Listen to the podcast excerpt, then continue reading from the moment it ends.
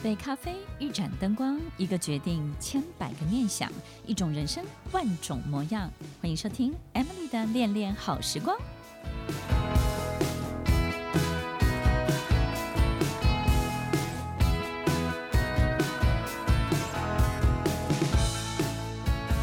欢迎收听《恋恋好时光》，我是 Emily，在每周六晚间八点到十点，与您在空中共度美好的时光。如果在生活当中，我们遇到没有办法解释的人类的行为，好比你可能不清楚为什么你的同事要这样对待你，或是这个人突然有某些你无法理解的状态，我们就会说这个人是不是生病了？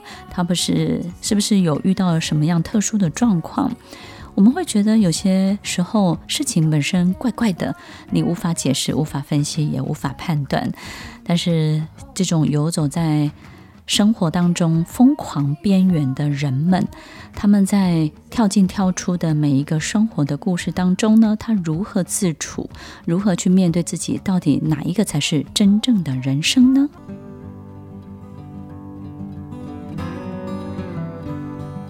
欢迎收听《恋恋好时光》，我是 Emily，在每周六晚间八点到十点，与您在空中共度美好的时光。季节到了，有时候我们因为天气的关系，那就会变得比较忧郁一点。有时候在生活当中，不见得是什么样的人、什么样的事情惹恼我们，你就是会觉得在某一天早上打开眼睛醒过来的时候，你特别的有能量。然后也有一天呢，你早上醒来的时候，你发现自己对全世界所有的一切都失去了兴趣，然后呢，也没有太多的这种动力，就是你不知道在这种一惊一乍的状况当中，到底自己怎么了，我到底经历了什么样的一个波动。所以，听众朋友，在我们今天的节目当中呢，我们要介绍一出非常好的这种游走在。疯狂边缘的这种人们的，在生活当中，他怎么样去表现他自己在压抑的状态之下，他产生的很多很多的反应跟行为状态。那这出戏呢，其实非常的有趣。我们也邀请到这出戏的副导演橘子妮剧团的导演徐明伟 Marcus 老师来到我们的节目当中，来为我们介绍这出戏。Hello，大家好，我是那个徐明伟 Marcus 老师。那这出戏你自己也在里面演出，对对，就就你你自己身在其中的感觉是什么？嗯、又又身在其外。我觉得就是呃，老师刚刚说的那个游走在疯狂的边缘那种感觉。嗯、就是我我觉得这出戏很有趣的地方，就是说呢，呃，每个演员在疯的时候呢，他他会掐到这个喉咙，掐到那个。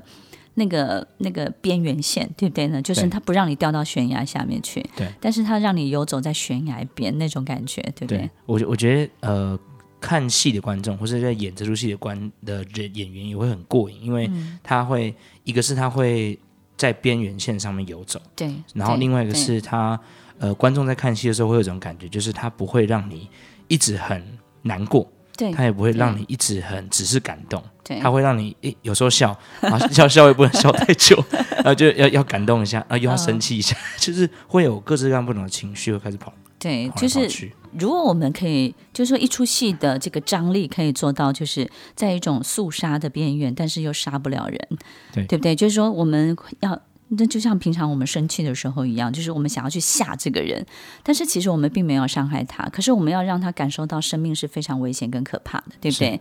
然后让他感受到在这个过程当中，他其实是高度的焦虑，对，然后这个情绪是非常饱满的，是，是，但是其实就是不会发生任何事。对，对不对？那种感觉，你自己在这个过程当中，你自己觉得很过瘾，对不对？我觉得非常非常过瘾。那是因为生活中没有办法这样，所以在戏里面才这样。我觉得，呃，我但我非常同意老师说，嗯、我觉得它是一个很 release 的一个过程。嗯嗯。那我觉得剧中有一句台词，就是说，呃，我们会待在哪个世界，就表示那个世界让你觉得很舒爽。嗯嗯。那我觉得这出戏在自己在诠释的过程中，就是这种舒爽的感觉。对，因为其实我们。最终我们不管我们喜欢或是不喜欢我们现在的生活，对，其实你选择你眼前的工作，你身边的人，其实都是你的选择，都是你的决定。对，可能每个人都会觉得说自己是被迫的，是，然后我不得已。可是我们真的去回想，最后做决定的永远都是你。对，你一定是衡量了所有的状态之后，你选择了一个对于你最有利的。那。所有听众朋友可能也有些听众朋友会反驳，他会觉得说，我没有选对我自己最有利的，是，那我选择的是对别人最有利的。但是听众朋友，我们要把这件事情更全观一点，就是说，你选择的对别人最有利的状况之下，是因为你判断在别人有利的状况之下对你最有利。我自己是最，我自己是最舒服的。是的，是的，是的。所以其实那句台词才会。告诉所有的观众，就是你会选择活在哪一个世界，一定是那个世界让你很舒爽，对，对，非常舒爽。应该说叫舒爽。我我自己在过程中，我我自己在听到这个听到这个东西的时候，我其实刚开始在演的时候，我在想这个东西它带给人们的意义可能会是什么。然后后来我就发现说，有一个很很重要，就是很深刻的发现，就是原来。我们都在做选择，在不断在不小心的过程中都会做选择。那我们选择一个，就是我们最喜欢，然后跟最舒服的一个生活跟生存的方式。然后我觉得最特别就是，其实包含我们的性格也是。是的，是的。其实我们每天假设有一个两个选择，就是一个路口当中有一个是自己跟不是自己。对，OK。所以每天的决定可能就是这个是你自己的决定，好比好比是 follow your heart，对不对？对，就跟着你的心哦。然后另外一个就是不是你是听别人的声音的，OK？那我觉得这里面所有的精神病患其实一直在选择，就是不是自己，不是自己，他选择了别人的声音。是，当这个选择变多了，然后累积变多了，他就成就了一个不是自己的人生，是对不对？如果你做的决定都是不是自己，不是自己，对不对？对对对对对。那这个不是自己的人生，其实就是非常的辛苦，是活得很累，对，然后演的。演的这个活跟这个功其实是比较大的，对不对？是，这演很大。就当我们一直不是自己的时候，是演很大的，对，对不对，对，对，对，对？OK，那你不是自己的日子当多久？才现在像个人？对，我我觉得就是呃，一个这这样讲到自己，但是我觉得就是接触到戏剧跟呃广泛来说，戏剧治疗、戏剧治疗、戏剧剧场这件事情之后，我觉得。呃，我就知道，哎，原来还有另外一个版本，开始选自己，对，这是可以让我好好去发现跟发挥的。真实的自己做久了，做多了，我们的人生真实的比例就会提高，你的人生才会真正的有力量。二零二四年飞跃那个杜鹃窝窝头橘子泥剧团将在二月二十五在台中国家歌剧院，三月十七号在高雄卫武营国家戏剧院，以及五月十一号在新竹县演艺厅。那可以到 OpenTix 两厅院售票系统进行购票哦。我经常在想，如果全世界只剩下一个人类，然后他即使有再怎么样严重的精神状态，可能他也不会觉得自己不正常，对不对呢？所以。我有时候总觉得这个世界有一些标准，然后我们必须跟着绝大部分比例的标准。标准之上，你就是优秀的人；标准之下，你就是还需要努力的人。然后标准之外，你就是疯狂的人，你就是不合理的、不正常的人。但是标准之内，别人就会觉得你就是一个。奇怪的、高焦的，或者是特别要求完美的人，有时候我们游走在这所有的标准的内外、标准的上下，每一个部分都是你。我们不一定只能够做一种自己，不是只有在下面，或是上面，或是里面，或是外面。其实我们经常在每一个地方停留，我们也经常在每一个。位置，每一个方向当中去发展出我们自己某一个部分的样子。所以，如果只能够在一个地方被困住，就像在一个瓶子里面长出的苦瓜，它就只能长出那个瓶子样子的苦瓜喽。欢迎收听《恋恋好时光》，我是 Emily，在每周六晚间八点到十点，与您在空中共度美好的时光。在我们今天节目当中呢，要介绍一出好戏《飞越那个杜鹃窝窝头》。其实，《飞越那个杜鹃窝窝头》已经在过去呢非常成功的演过很长一段巡演，对不对？然后这一次呢，直接登上台中歌剧国家歌剧院以及。高雄卫武营，那我们也请到《橘子泥》的导演徐明伟 Marcus 老师来到我们的节目当中介绍这一出戏。这出戏呢，你觉得这里面最绝的地方是什么？就比较妙的地方是什么呢？我觉得最妙的是，呃，这群就是我们说有精神病的人，嗯、他们看这个世界的方式是跟人们不一样的。那其实，如果我们只把他们当精神病，我们就会不想听他们说，嗯、但如果我们把他们当一般人，然后听他们说话，我们就会觉得哇，他们其实他们的视野是跟神明一样的一个的一个视野。我记得有一句台词，我觉得很有道理，就是、嗯、呃，用用天的眼睛去看天，用石头的眼睛去看石头，用大海的眼睛去看大大海，就像。如果我们用石头的眼睛看石头，石头就会觉得我们人类活着一百年，其实根本没什么。对，因为石头其实它经历的生命周期是更长的，岩石，对不对？对。但是如果用石头的眼睛去看天呢？他就会脖子就会痛，因为就要抬头。对，我觉得用石头的眼睛去看天，他就会觉得这个。天跟石头它相对静止，对不对？对。然后呢，可能用天的眼睛来看 Marcus，或是用 Marcus 的眼睛去看昆虫，你会怎么看呢？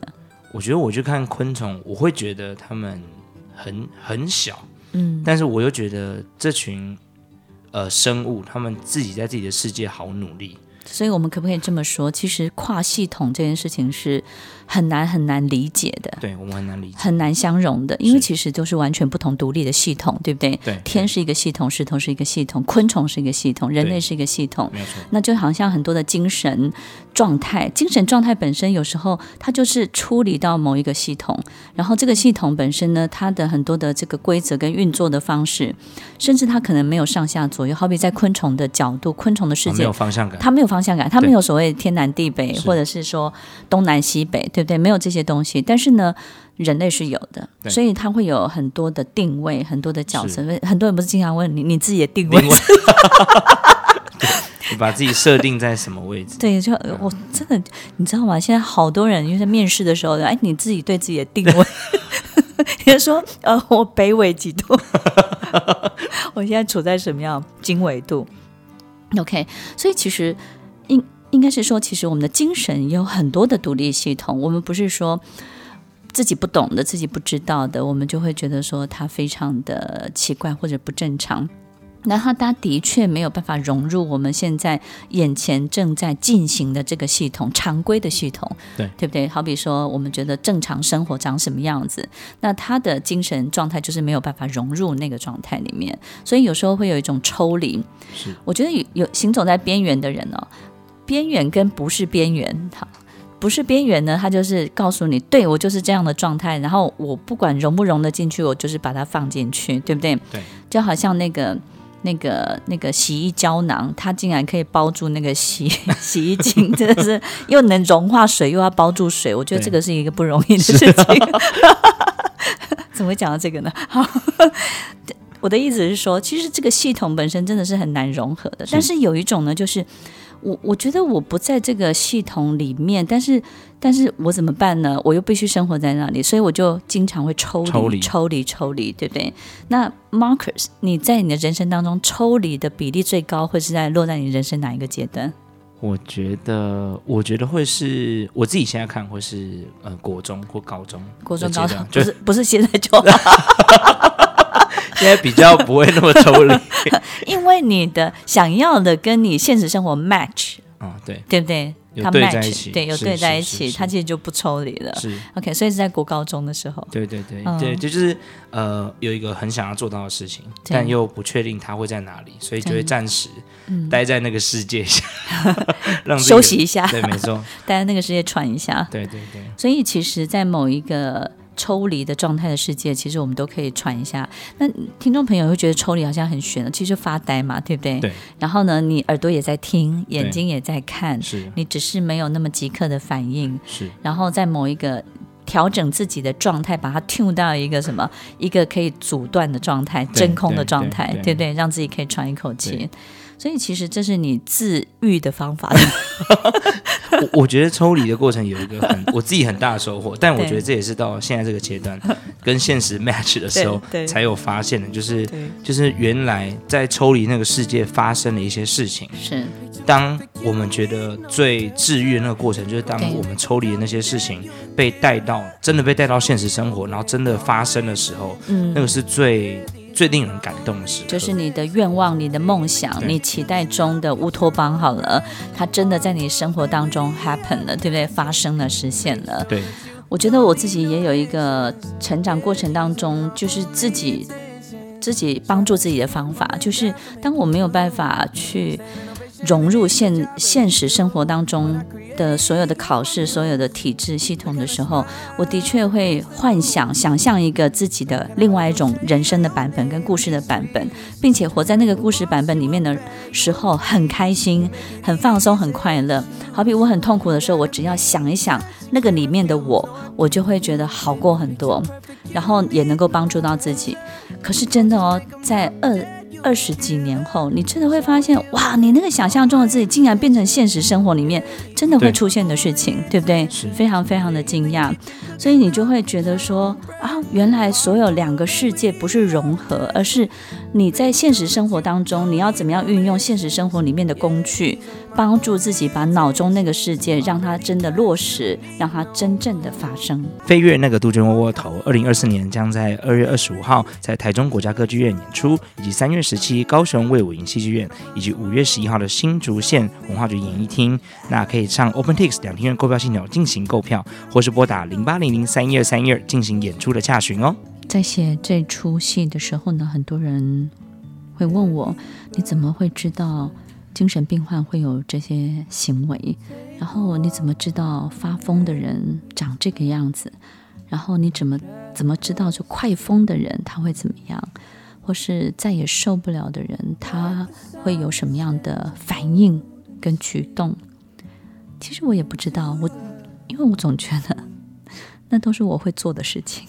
走在路上，坐在公车上，或是任何一个行动的途中。我经常会看到很多路上的人，看到他们的样子，就知道他们背后的故事。好比他身边的小孩，身边的另外一半，他正在讲的话，他们正在吵的架。有时候我经常会发现，那也是我的一种人生。只要在某一年的时候，如果我做了某一个决定，下了某一个念头，我就会走向那个人生。我会看到很多很多发生在我身上，但又没有真的发生的人生。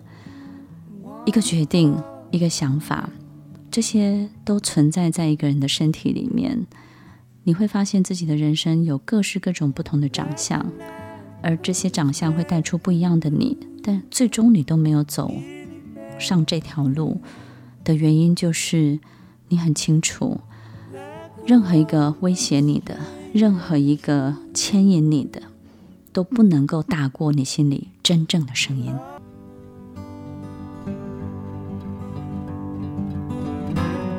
欢迎收听《恋恋好时光》，我是 Emily，在每周六晚间八点到十点，与您在空中共度美好的时光。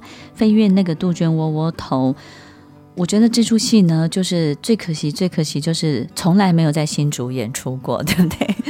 我们觉得新竹一定有很多的观众会非常喜欢这出戏，因为这出戏呢，其实当然感动还是很深刻的哦，就感动的部分还是很深刻，但是好笑的部分真的是，因为因为我觉得会得到太多的共鸣，因为新竹有太多太多的观众生活在疯狂的边缘，你说是不是呢？我觉得非常像，真的非常像。这个疯狂的边缘呢，就是。你你其实被很多种不同系统的压力挤压着，挤压着，那好像有很多颗气球啊，很多颗气球就那个 Marcus 老师，你可以感觉很多颗气球这样挤压着你，对，然后你的生存空间越来越少，然后那个每一颗气球都是一个独立的系统，好比你的丈母娘系统，对，然后呢，你的小朋友的安亲班系统，对，然后呢，小朋友的安亲班老师不断的抱怨要退货，嗯、对不对？你不要再来了，然后丈母娘一直要你在竹北一定要买栋房子。压力太大了，然后呢，工作上面你这个 R&D 工程师，你一直研发不出什么东西出来，然后又卖不掉，OK，然后你你又要带着小孩去去当一个好爸爸，然后你又要在。嗯，对不对？太太的系统压着你，嗯、我要换新车了。现在是怎么样？你知道吗？我经常看到那个新竹哦，很多那个便利商店、全家哈，或是 Seven 都都是十晚上十点、十一点的时候，好多爸爸在楼下抽烟，坐着抽烟，而且都是彼彼此不认识，然后独立坐在那边抽烟。然后他们都是什么？他们都是趁机到楼下倒垃圾的时候，好、嗯、倒垃圾，然后呢，或者是去遛狗的时候呢，喘口气。回到自己的人生，对。然后这是一个太特别的景象，我为此还拍了好几张照片，而且每一个都是在便利商店的楼下，因为不能跑远嘛，对不对？但太太说你去哪了？然后再就是那个地方呢，就是容易容易联络，有灯光，然后也不会有任何人身的危险，然后小孩子要找也可以找得到，对不对？你自己觉得在整出戏当中，什么样的段落让你感受到这样的被挤压的人生？我觉得是，嗯、呃，我有一个段落刚好是在讲，呃，一个发明家的故事。嗯，那那个发明家他透过发明各式各样不同的药水，对，那 我们都想说，为什么他要发明这么多东西？原来他发明这么多东西是希望别人了解。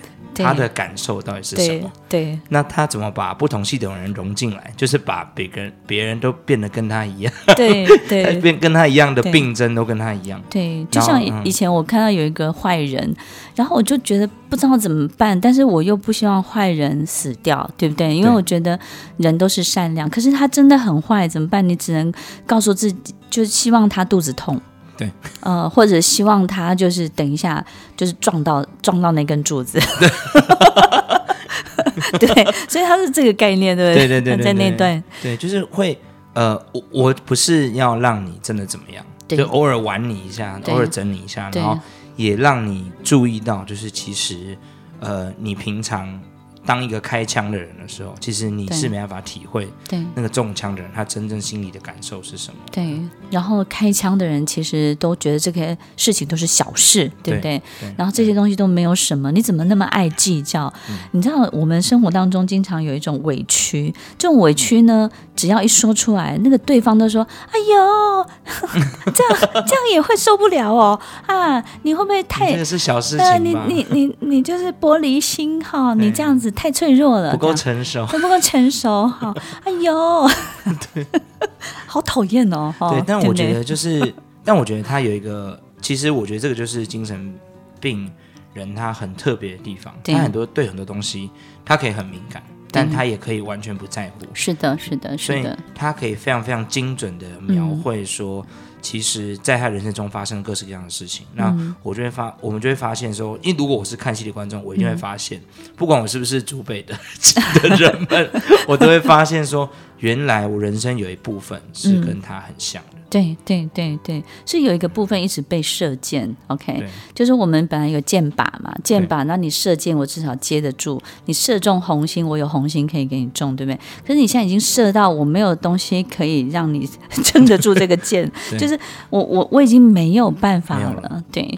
但是你还是一直在射箭当中，对，对不对？所以就像过年了，过年了很多那个媳妇就是很辛苦啊，因为过年要煮很多，但是其实很多。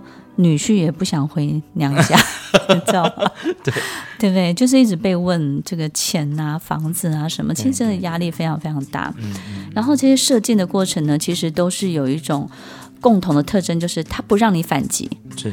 一旦你反击了，你就接招了。对，你就不是一个好像坚强的人，你不是一个正常的，你不是一个强壮的人，让你无法反击，对不对？对。当你无法反击的时候，Marcus 老师，你都会怎么做？我就会运用老师刚刚说到一个很棒的绝招，就是抽离。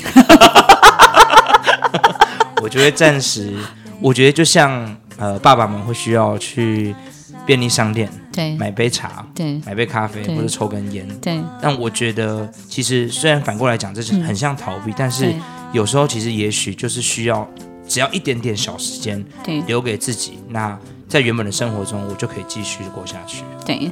但是如果你没有办法反击的时候啊，又没有地方去，对不对？楼下没有 seven，只有稻田的时候，你可以怎么做呢？其实人是这样的，他会他会酸你，他会射射你的箭，一定是他的这个自尊心水位，希望由你来垫高他嘛，对不对？那你就去垫高他。所以呢，好比呢，你酸我，我就会说，哦，可是可是你好帅。你就被垫高了，被垫高了，被垫高了，你就不会。你就说，可是你就是怎么怎么样，你就说，可是你实在是太太好了，没办法被满足，被满足了，被垫高了，他就比较不会酸你了。是，所以听众朋友，这也是一个奇怪的好方法。二零二四年飞跃那个杜鹃窝头即将在二月二十五号在台中国家戏剧院，以及三月十七号在呃高雄的魏武营，再来是五月十一号在新竹县文化局演艺厅。欢迎上 OpenTix 两厅院售票系统，以及拨打零八零零三一二三一二进行演出的洽询哦。当我受伤或是中枪的时候，我会怎么做呢？因为当一个人真的被别人霸凌的时候，就是人在家中坐，对不对？炸弹从天上来的时候，你会很委屈，你也会觉得很冤枉，你会很想要反击，可是你又没有办法反击的时候。其实要平复这样的心情真的很难，念经也不容易。那个时候我都会怎么做呢？我觉得如果我的精神不舒爽，你就要让你的身体很舒爽。所以我会建议所有的听众朋友，我会去做什么？我会去跑步，我会让自己累到忘记这件事情，然后我会去按摩，我会让自己呢放松到可以把这件事情也稍微松一点。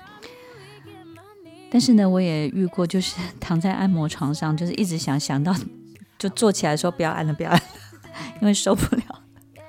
所以听众朋友，我觉得让身体疲惫是一个非常好的方法。如果你正遇到这样的事情，然后你也不知道应该怎么排解，又找不到人的时候，就是跑步，让自己身体在这件事情当中不要有足够的力气去反映它。二零二四年飞跃那个杜鹃窝窝头即将在二月二十五号在台中国家歌剧院，三月十七号在高雄的魏武营戏剧院，在五月十一号在新竹县文化局演艺厅，欢迎上 OpenTix 两厅院售票系统以及零八零零三一二三一二演出洽询哦。欢迎收听《恋恋好时光》，我是 Emily，在每周六晚间八点到十点，与您在空中共度美好的时光。听众朋友，不管我们真的遇到什么样的这种精神上的被挤压，我觉得有一个真的很有效的方法，就是我们可能不要太依赖心理。自己的心理状态去对抗眼前我们没有办法对抗的一切，也许我们该用我们的生理，就是呢，让我们自己的生理呢，其实不要去反映这些事情。那我自己找到我自己的一些方法，我觉得还蛮有意思的。那在跑步的过程当中呢，我自己会感觉到，就是也会有很多纷乱的思绪。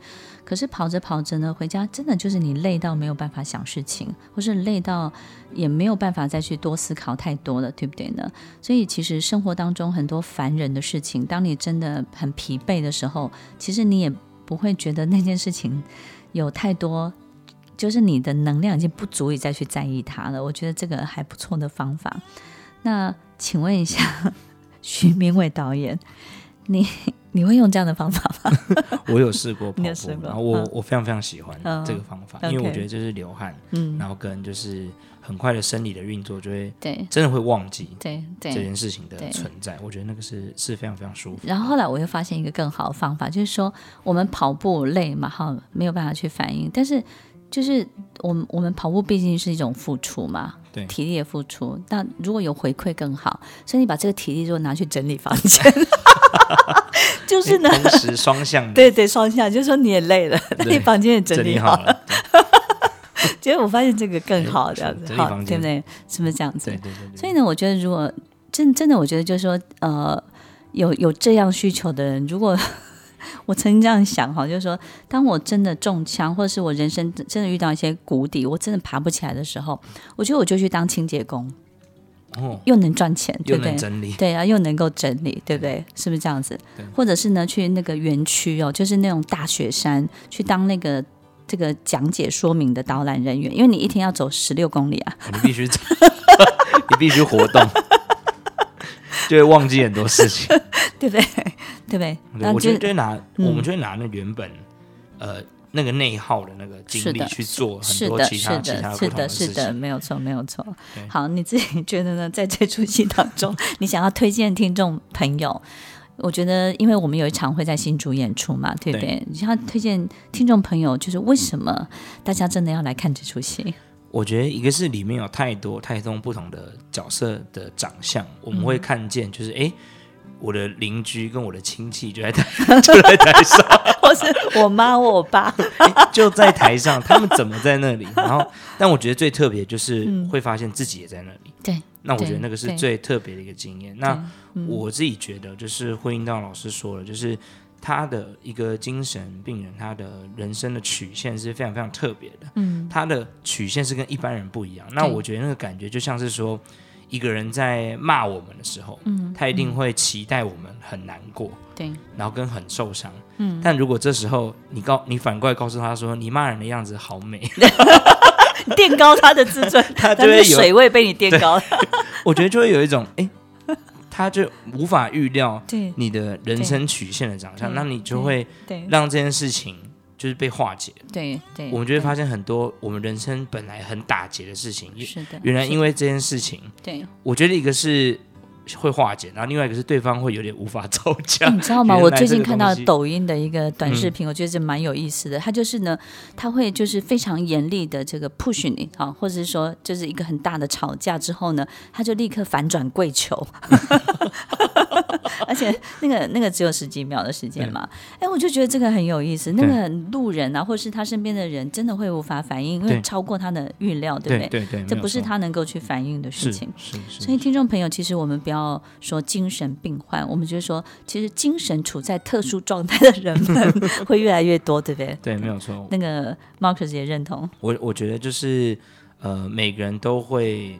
我们都想说，我们自己到底是哪一个类别？对。但是因为我觉得，随着所有的社会，不管是压力变大或什么的，嗯嗯、这个速度变快的状况下，我觉得一定很多东西会累积在我们的心里，但是我们会不知道它可以往哪边去。所以我们可能慢慢的要习惯接受各种。各式各样的精神状态的特殊存在，对对不对？在这出戏他们会看到老板吗？我觉得不一定，但是我觉得他会发现，就是老板在上面。嗯、那当他发现老板在上面，嗯、然后有另外一个角色可以跟他对抗的时候，他会好爱那个。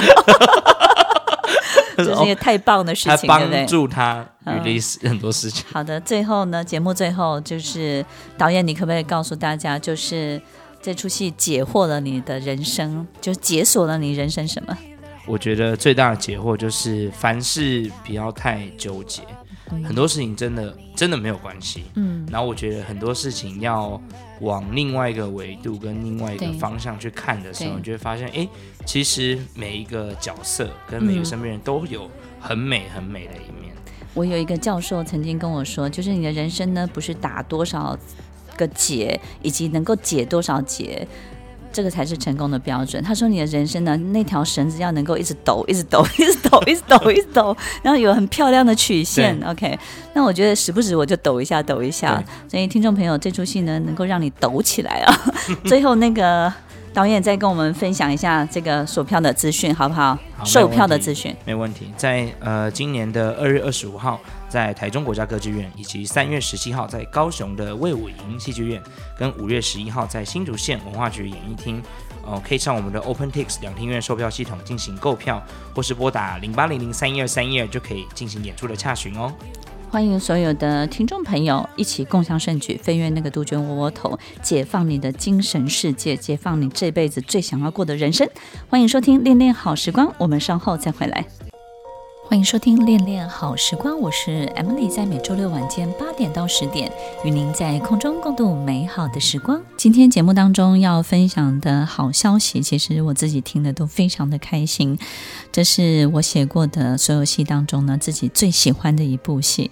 因为过去在教育剧场写的每一出戏呢，都好像一定要让大家有点学习，或者是说呢，让这个演出的演员啊、小朋友有一点成长。那么这出戏《飞跃》。那个杜鹃窝窝呢，是唯一一出就是不需要成长，也不需要学习，就是让大家开心快乐。然后我觉得，只要观众进场之后，把所有一切烦恼都放下来，然后呢，离开这个剧院的时候呢，是全身都是非常轻盈的，非常跳跃的，然后重新找到一些活力去面对自己各自的人生、各自的故事。我觉得这样就够了。每一出戏其实能够带给我们的启发，能够带给我们的很多的灵感，每个人感受都会完全的不同。但是我想，每一个人都会需要有人点燃你。当有一一个人或一件事情或一个故事可以点燃你自己的时候，我觉得那个活力跟你的动力就会从你自己身上来了。在今天节目当中，我们也邀请到飞跃那个杜鹃窝窝的两位参与的演员来我们的现场，跟我们分享这出戏。那么这出戏呢，首演连续三场都大爆满。我相信呢，有看过的这个听众呢，其实，在那天我也遇到很多听众来看，然后 有一对。有一对老夫妇，其实我印象非常的深刻。然后就是他们其实是快乐分度金的忠实的听众。然后呢，看完杜鹃窝窝之后呢，其实他们就是非常的。蒙太奇非常的茫然，因为他们在杜鹃呃在快乐分多金当中呢有很多的学习，但是呢看到杜鹃窝窝之后，他们没有办法把这个导演跟这个主持人呢联想在一起，因为这是一出非常疯狂的戏，但是呢也让他们，我觉得他们看完之后，他们问我说啊这出戏怎么怎么样？我说其实最大的改变就是我发现你们两个变年轻了，对不对？然后呢这个老太太呢可以挽着老先生的手，我觉得如果活到这把年纪，我们还有这种爱情的活力是很不错的。如果这出戏可以带给你各个方面的活力、各个方面的 energy，让你重新再出发，我觉得这出戏就达到它最重要的目的了。然后我们邀请到两位参与的演员，一位是徐明伟徐先生，Hello Hello，跟听众朋友问个好。各位听众大家好，我是徐明伟。还有我们的管廷佑管女士，大家好，我就是传说中的管廷佑管女士。哎呀，到处都管，对不对？你会发现，你姓管的话，就什么都管，对不对？是的，是的。OK，那他们两位呢，在这出戏《飞跃》那个杜鹃窝窝呢，其实饰演的是医护人员。那么，这医护人员呢，其实是一个非常巧妙的这个角色。那么，在参与的过程当中，我相信他们自己有一些不同的体会哦。那徐明伟先生，请问这个角色挑战了你平常日常生活的哪一个部分？我觉得就是把很多心中本来很疯狂的想法跟念头，对，把它掀开来，掀开来，合理的掀开来，对，合理，合理的表现出来。对，当发现这个疯狂在台上是合理的，合理的时候，刚开始的感觉会怪怪的。哎，对，原来这个才是真正的正常。应该是说，那是一部分的你，对不对？但是那一部分的你，平常是被藏起来的。对对。所以，当你的爸妈在台下看到你目瞪口呆的时候，你有你有没有一种畅快的感觉？就我说，我这这这也是我，这你生的怎么样？这个也是 啊，这个也是啊。对对，我觉得就是各式各样的自己在。你觉得是他们没有看见你这一面，还是他们年轻也有这一面？我觉得他们，我的父母在年轻的时候一定也有这一面。对，不可能。他们对生生了孩子之后，觉得就是我应该要保持一个可能我自己的非常同意某一个形象或者什么的。对，对，但我觉得在。当他们看了这出戏的时候的感觉，就会是哦，原来我其实还是有那份疯狂在心里，就会跟着一起震荡的那种感觉。其实我觉得不是最大的收获，不是他们更了解你，而是他们更了解他们自己，自己对不对？从孩子身上的不同的面相，更发现自己可能已经遗忘已久的那那些部分，对，对不对？对对对。OK，虽然他们也不会承认，对不对？OK，管女士是的。那么管女士呢？管廷佑女士的母亲呢？在看完这出戏之后，简直就是进入一种就他他觉得他回到一个母船了，对不对？然后他他抱住我，他告诉我说：“啊，老师，我好喜欢。”然后我觉得他在这出戏里面好开心、好畅快，对不对？你自己母亲的改变，你有没有吓到了？对，我觉得他他就。有一个很棒的机会，透过看戏的过程当中，合理化了自己的疯狂。对对，在日常生活中，每个人都会有那种很很想要，因为他毕竟现在是长辈嘛，对，对不对？对，okay, 然后很、嗯、很多很压抑的东西，然后很多没有办法说出口的，或是心中还是很很多那种小女孩的幻想，在这出戏里面都被满足了。对，那这出戏当中，你觉得自己就是你你觉得最 enjoy 的地方是什么？最享受的地方是什么？我觉得是那个疯狂的医生啊，因为那个管廷佑女士饰演一个疯狂的医生嘛，对不对？那你觉得那个那个疯狂的程度，让你自己最享受的是什么？那就是。比喝醉更疯狂，比喝醉 就是失去理智之后呢，人会到另外一种阶段跟境界。我们脱下很多壳，对不对？对。那喝醉第一层就脱掉了，就是说我们的行为不再需要那样的规范，对不对？是的。OK，你就像一像花蝴蝶一样飞来飞去。OK，然后那个除了喝醉，比喝醉还要更喝醉，对不对？对，那个喝醉的感觉就很像是已经没有任何的。包袱没有任何真正的限制，嗯、然后其实最后就会发现啊，其实有平常有好多的东西都是自己绑住自己，并不是真的有这些东西存在的。对对对，那徐明伟先生，嗯、徐先生，你自己个人最享受的部分？我觉得找到一个全新跟人沟通的方式。跟人沟通，我觉得，我觉得就是因为在台上，好像就是台上的。我先不透露任何台词，我觉得让观众有点想象。是是是，我觉得就是保留一下，保留一下。我觉得，我觉得就是，嗯，观众会觉得，哎，他们都讲的都是中文啊，对，为什么我都听不太懂？他们在讲什么？怎么一直跳来跳去？但是在看完整部戏之后，就就会突然懂了，就是原来这个人现在在讲的是这个东西，他只是用不同的方式去沟通，是，他只是抓了一个就是不是日常生活中的片段来告诉大家，哦，原来其实这件事情就是这样子。其实整出戏我自己在写的时候，就是跳脱逻辑这件事情，就是把逻辑拿掉了，然后再就是把因果拿掉。嗯、我想一个剧本假设没有了逻辑，没有了因果，那观众就只能够跟着演员的节奏走，因为他就没有办法在心中自己推演，然后他心中就不能够有预设的脚本或预设的立场。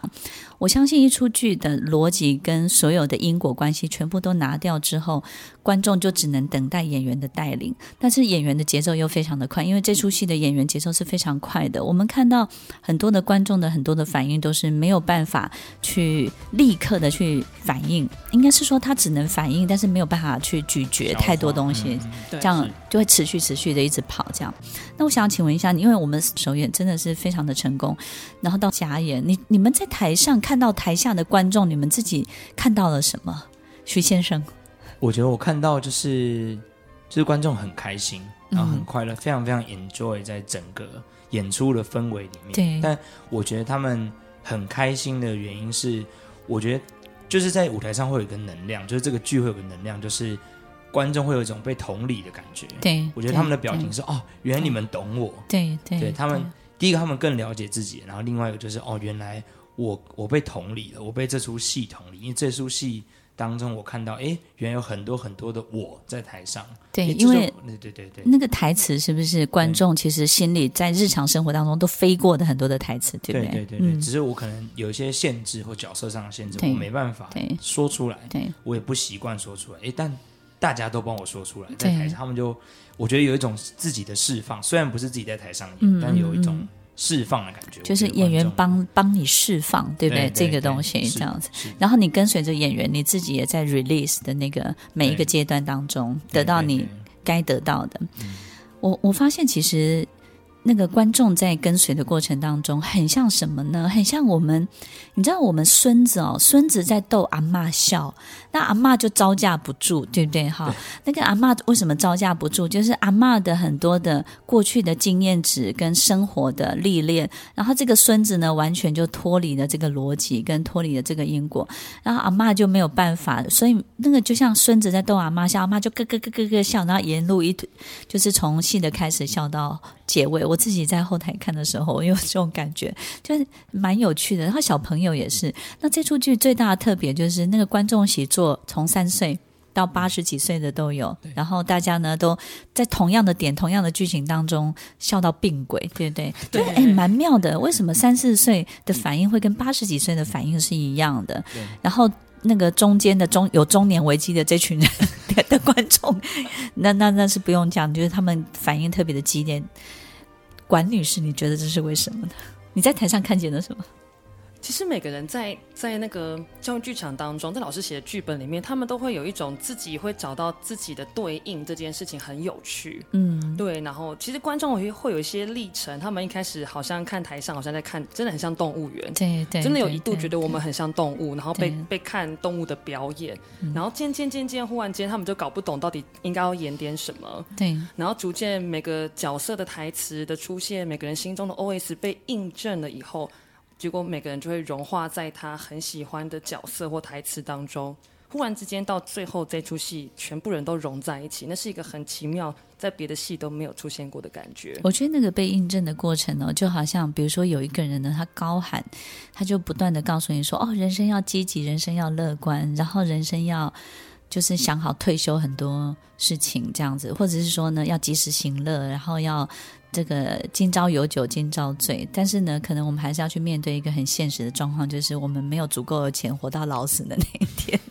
然后呢，可能这里面也有一个逻辑，就蛮有趣。比如说，我们的爸爸妈妈或者说长辈，他不断的告诉你，就是说，他他用一种情绪。跟情感在告诉你说，我快死了，然后我活不久了，然后我在这个世界上，我要就是我们现场会弥漫一种情情绪或气氛这样子，但是呢，可能这个孩子就告诉他说，搞不好我比你更早走，对不对？然后你会发现，这个阿公或是这个爸爸突然就恢复理智，恢复正常，就没有沉溺在那个情绪里面。我我觉得我们想要跟听众分享的是一种很特别的，就是说我们其实，在现实跟精神里面游走，在幻幻觉、幻想跟很多我们必须要面对、实际上面对的很多物质的实相的一切，其实我们一直在这两个不同的维度的世界里面游走。那在游走的过程当中，人的很多的思考，人的很多的行为，其实。都在表现我们在两个世界其实都是没有太多的 control 的能力。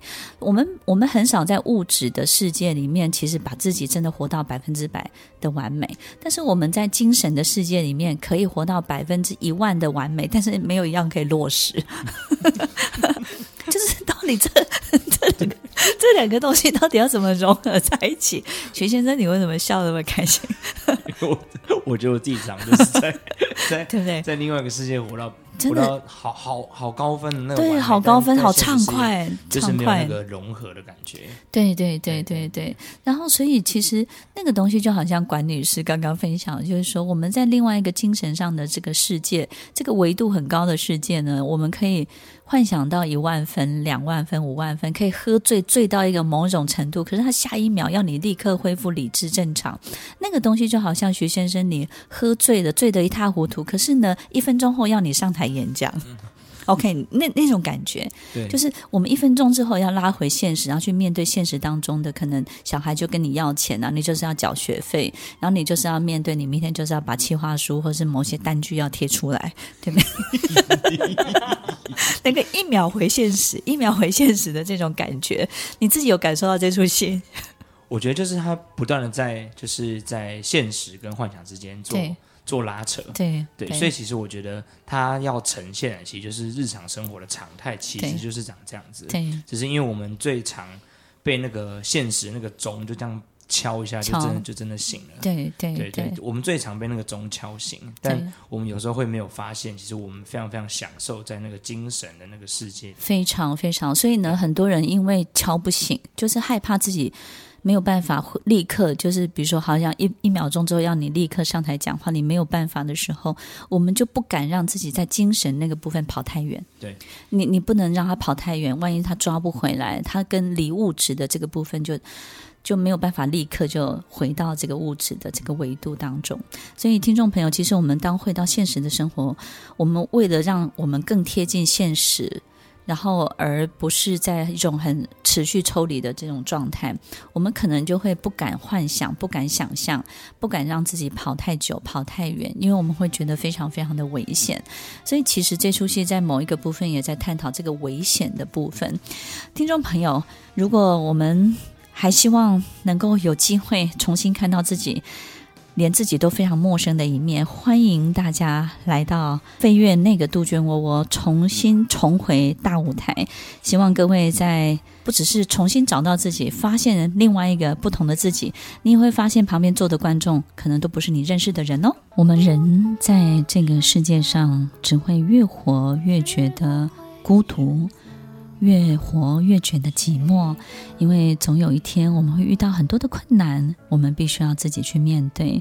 我们会遇到很多很多的瓶颈，别人都帮不了我们。然后到生命尽头，当我们开始生病，当我们开始脆弱，我们会发现也没有人可以长留在我们的身边。直到我们离开这个世界的那一刻，我们会非常清楚的知道，我们必须自己一个人走。飞越那个杜鹃窝窝是一出孤独又有力量的一出戏，它让我们感受到自己非常非常多的孤独感，但是又让我们有力量可以到别人的故事里面做客，让我们从别人家里可以走回自己的心里，让我们最后可以告诉自己，我还是能够有力量可以离开所有的一切。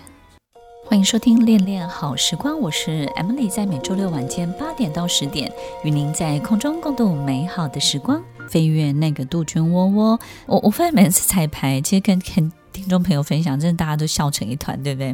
我我觉得一出戏如果可以让演员也开心。然后呢，这个笑点跟这些所有一些经历的事情，都可以让演员本身非常有感觉。我觉得他就能够去震荡到我们的观众。所以呢，其实听众朋友来看的时候，也不要觉得它是一出好笑的戏，因为我觉得过程当中，可能我们在。这个自己的触动上面，自己的感动上面的比例呢，其实会是更高的。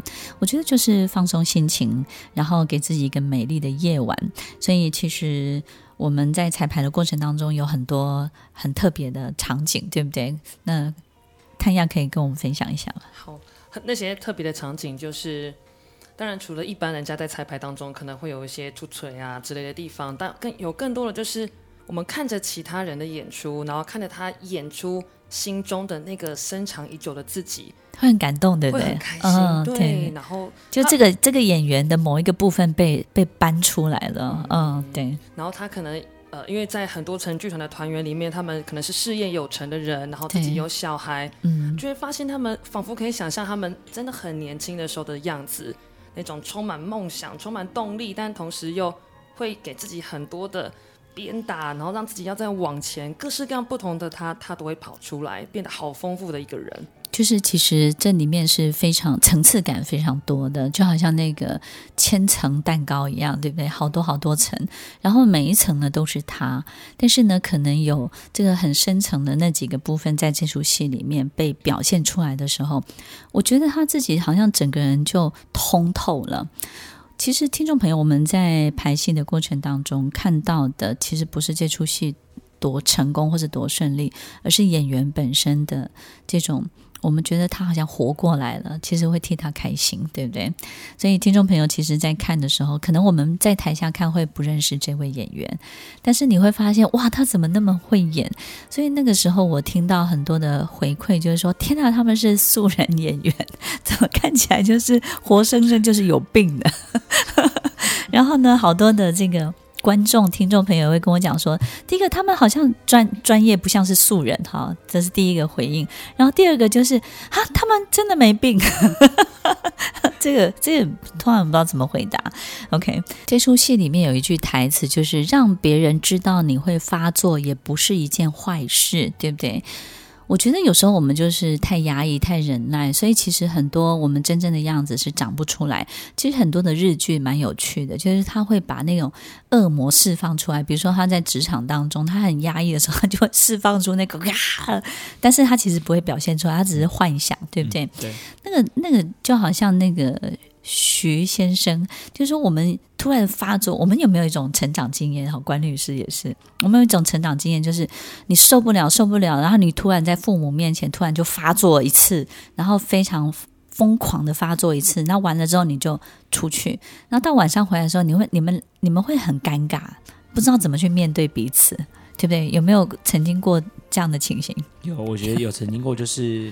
不小心发作了，对，不小心发作，因为不小心让把它放出来，是不小心吗？对对对，然后然后离开现场了之后，就是再回来，对，就是。离开现场的当下是、嗯、是舒爽的，对，但是回来之后有点尴尬，很多回忆在心中。对，因为第一个你觉得他们被吓到了，是因为他们从来没有见过那个样子的你。对。然后我们会有一点 guilty，是因为我们知道他他对那个样子的你是不熟悉，他根本不知道如何去应对。应对。对对对。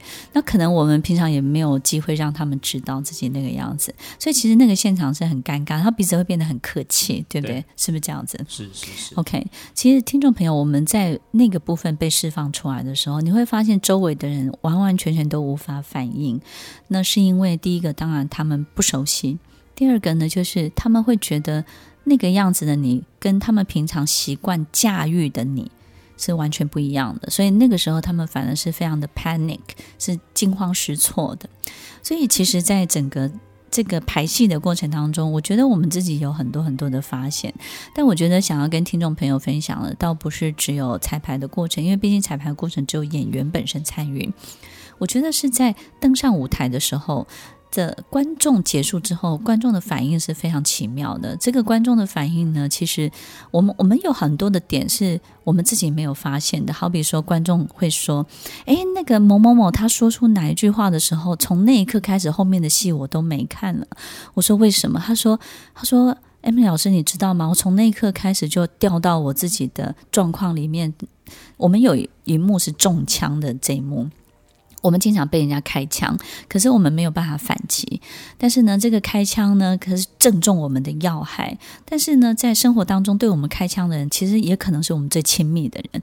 他说他在那一刻开始之后，他就完完全全后面的戏都接不上，他开始在他的世界里面。然后他非常的感谢，他说：“其实内幕其实就让他知道说，原来这个叫做中枪，原来是会受伤的，原来是正中我的要害，而不是我这个躯壳还能够行走，那就表示我没有问题。”那他也感受到这些部分，我觉得观众的反应是非常特别的一些观点跟视角，对不对？听众朋友，我真的要鼓励大家，就是说呢，我们不用在每一个角色当中哦，真的要百分之五百的负上所有的责任。有时候我们会觉得说，我既然有了这个角色，我就希望。别人看我是怎么样，我可能要把它演到可能百分之五百的的尽责，百分之五百的想象。可是有时候我们只是演个路人甲呀，你你这个路人甲太抢戏，在你的人生当中，你可能会觉得是很负责任，可是，在某些人的故事当中，你是很抢的。我们有时候就是路人甲。路人乙，我们有时候是主角，我们有时候是什么？但是当我们是路人甲的时候，或者是我们只是那个杂货店老板，你去买个东西，跟他说多少钱，他跟你说十块钱，你就是那一句台词。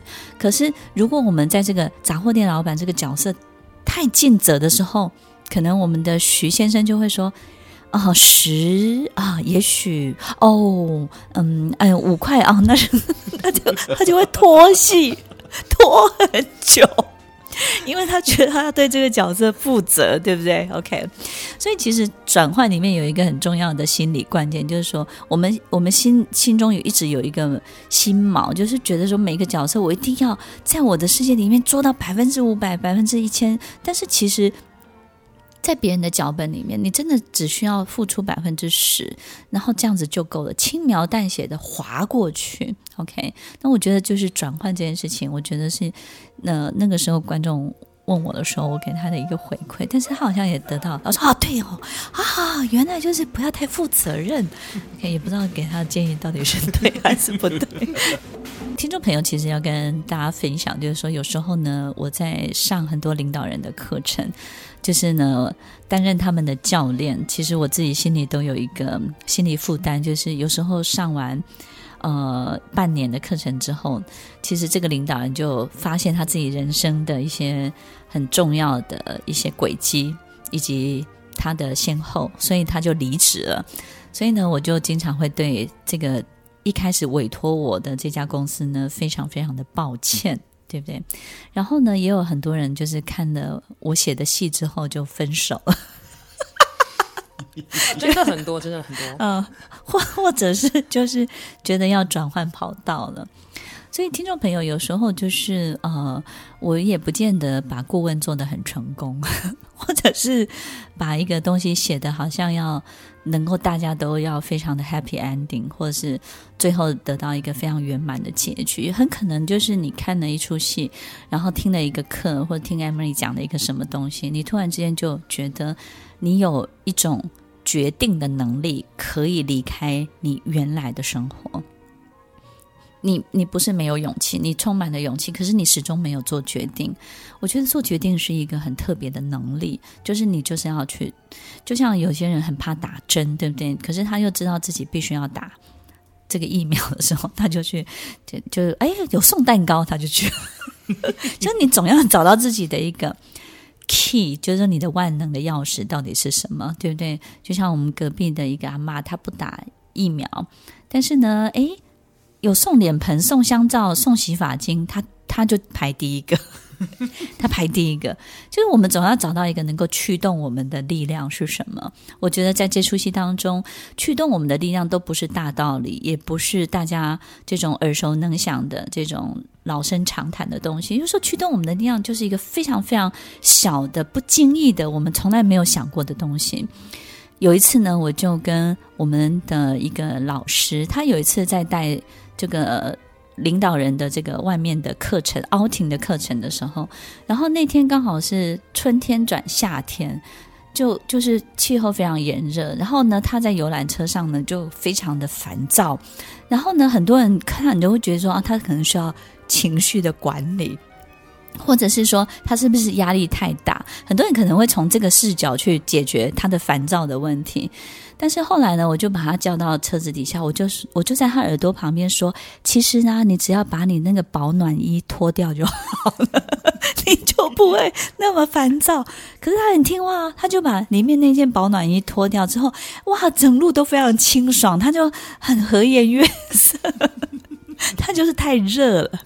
听众朋友，有时候我们会觉得，好像那个驱动我们的力量要多么的神圣，或是呢，驱动我们的力量要多么的，就是好像正当。它其实有时候就是一点小小的关键，我们可能要要试着去训练自己，去发现它在哪里。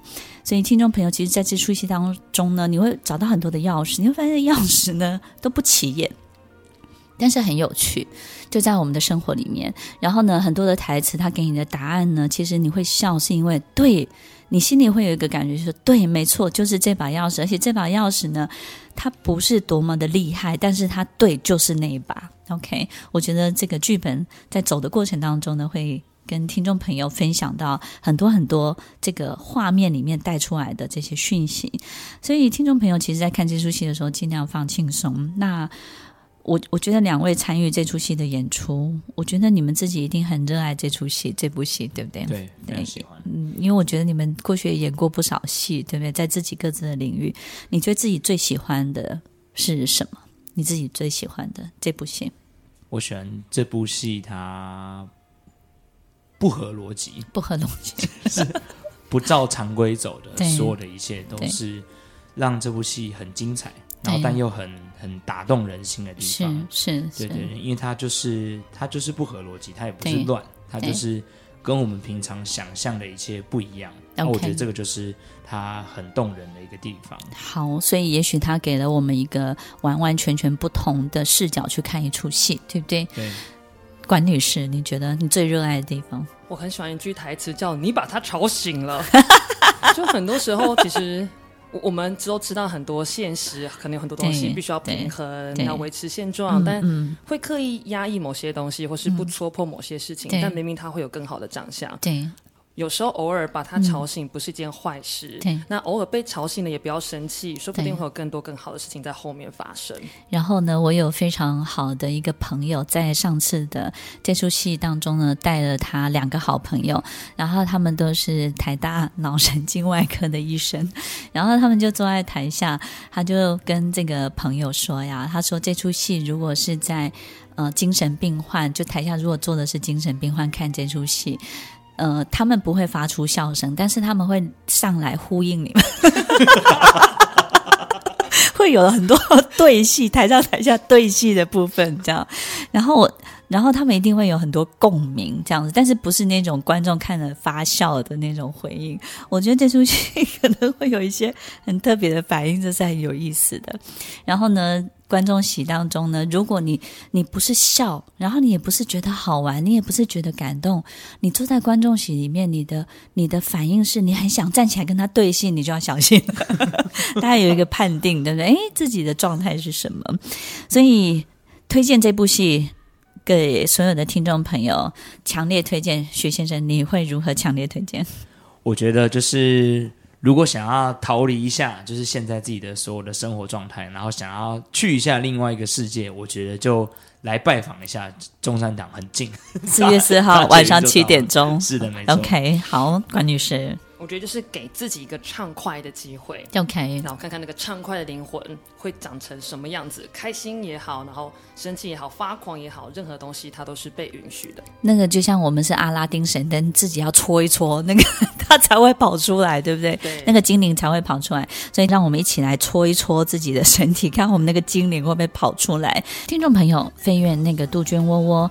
有时候我们在生活当中找不到出口、找不到出路的时候，我们也不知道该把自己放在哪里。那个时候的我们，好像就像一个酸菜被腌起来一样，也许味道非常的好，但是始终没有办法得到伸展。让我们一起大口呼吸，大力的伸展，飞跃那个杜鹃窝窝，我们不见不散。听完今天的节目后，大家可以在 YouTube、FB 搜寻 Emily 老师，就可以找到更多与 Emily 老师相关的讯息。在各大 Podcast 的平台，Apple Podcast、KKBox、Google Podcast、SoundOn、Spotify、Castbox 搜寻 Emily 老师，都可以找到节目哦。欢迎大家分享，也期待收到您的留言和提问。我们下次见，拜拜。